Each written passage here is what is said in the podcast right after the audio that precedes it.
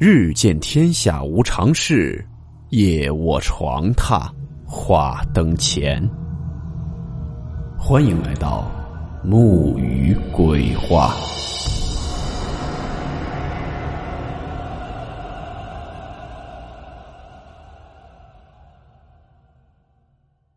大家好，我是木鱼。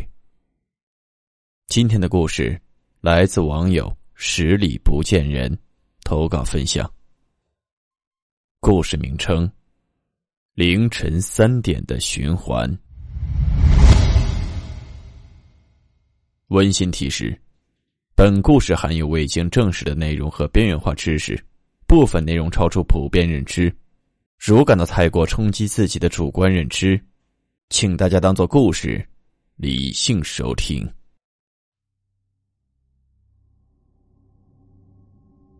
凌晨三点钟的时候，我放在客厅充电的手机一遍又一遍的传出人脸解锁失败的语音提示。我多希望是手机坏掉的声音，可是实际情况就是那么的让人毛骨悚然。因为我真切的听到了来自客厅的人的喘息的声音。此刻我的心跳的飞快，冷汗浸透了我的衣服。客厅里的这个人是谁呢？是小偷、抢劫犯，是人，还是？不管是哪一种，我都希望他可以知难而退。可当我悄悄的趴在门边，探出脑袋的时候，看见的却是一个很高的女人站在我放手机的桌子前面。我没有想到会是一个女人。他的头发很长很乱，像是杂草堆一样。他的身高很高，或者说他之所以身高很高，是因为脖子很长，长的已经超出了正常的比例。他的脚上是一双老式的红色绣花鞋。看到这样的鞋，真的会把人的恐惧感无限放大。往往在电影、恐怖小说里面才会出现的红色绣花鞋。他就在我的客厅里面，而外婆的房间就在我的隔壁。我的心里也拼命的祈祷着，外婆不要出来，不要起夜上厕所。但是很可惜，我的祈祷并没有起到作用，因为隔壁传来了外婆窸窸窣窣下床的声音。这个时候，女人同样也听到了外婆的声音，她伸着的脖子猛地缩了回来。突然扭过头，在一瞬间，我看到了女人的手里面是一把超级锋利的刀，快速的闪到门口，胸口剧烈的起伏着。根据实际情况，无论是我还是患有老年痴呆的外婆，都不会是这个凶神恶煞且身强力壮的女人的对手。这时，我只听见隔壁的门打开的声音和外婆的脚步声。在漆黑的环境里面，外婆还是看见了那个女人，而这个女人显然也是看见了外婆。接着就是利器刺入皮肉，以及外婆的闷哼声。此时我的泪水已经模糊了视线，我厌烦了我的懦弱，悲伤外婆的死亡，还有对这个红色绣花鞋女人的恐惧。我蹲在了地上，屏住呼吸，在心底无数次的祈祷不要发现我。可是没过多久，我感觉到了来自头顶的呼吸声。我抬起头，看见这个女人的头正从门缝探了进来，她正咧着嘴对我笑呢。这么近的距离，才发现她浑身是血，眼睛瞪得极为夸张。还有他眼里的红血丝，就像是蜘蛛网一样。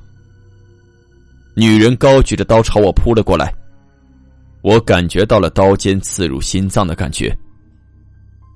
我猛然的惊醒了过来，发现这一切只不过是一场噩梦。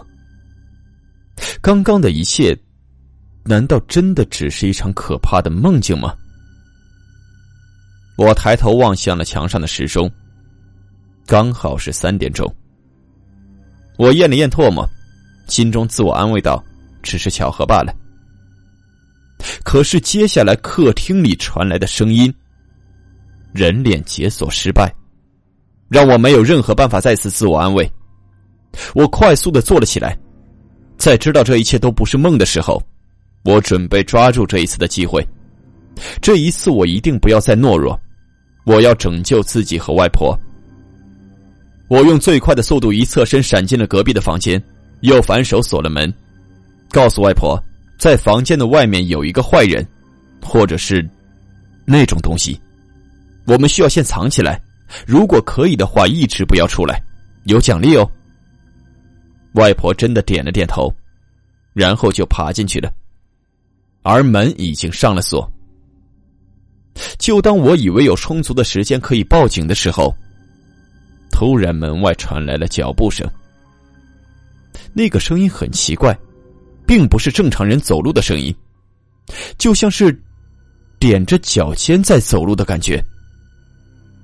那个女人朝这个房间走过来了。等等，突然我浑身一个机灵，房间的门锁上还有一把可以开门的钥匙。我决定铤而走险一次，用尽平生最快的速度打开房门，拔下了门上的钥匙，然后再从里面锁上。可是这个过程中，我看见了那个绣花鞋女人的正脸。也就是这么一眼，我几乎吓得忘记了呼吸。这个女人叫做玉翠兰，是我们小区里面专门做皮肉生意的女人。可是早在七天前，她就已经死了，而且当时死状的惨烈程度也是非常的触目惊心。只给我两秒钟的时间思考。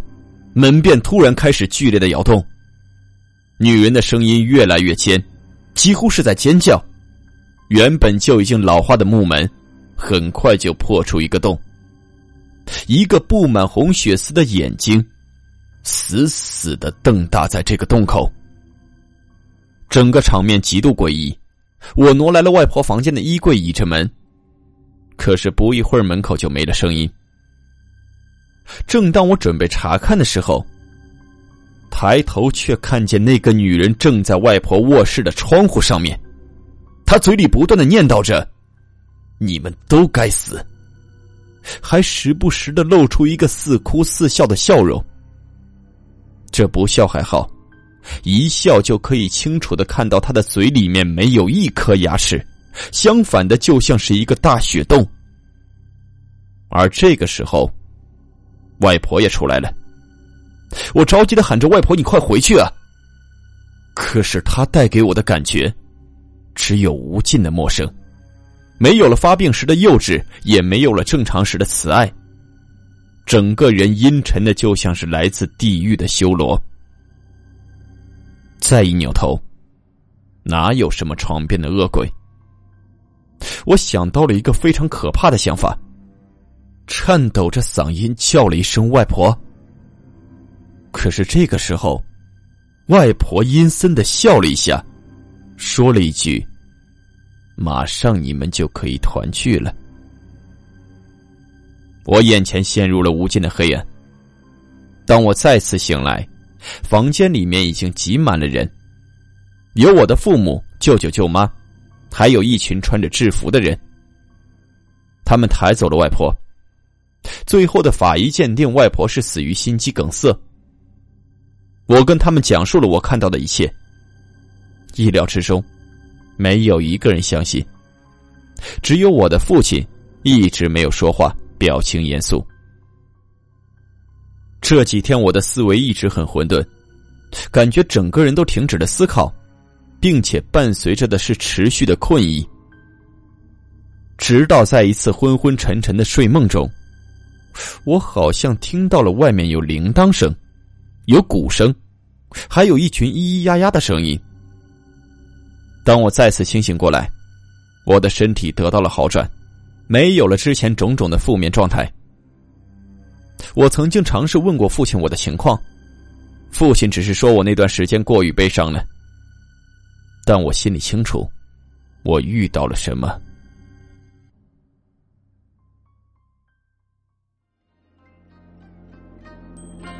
好了，我们今天的故事到此结束。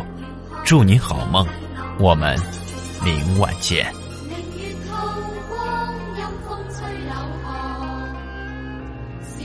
鬼觅哀乐，谁人愿爱凄厉鬼身？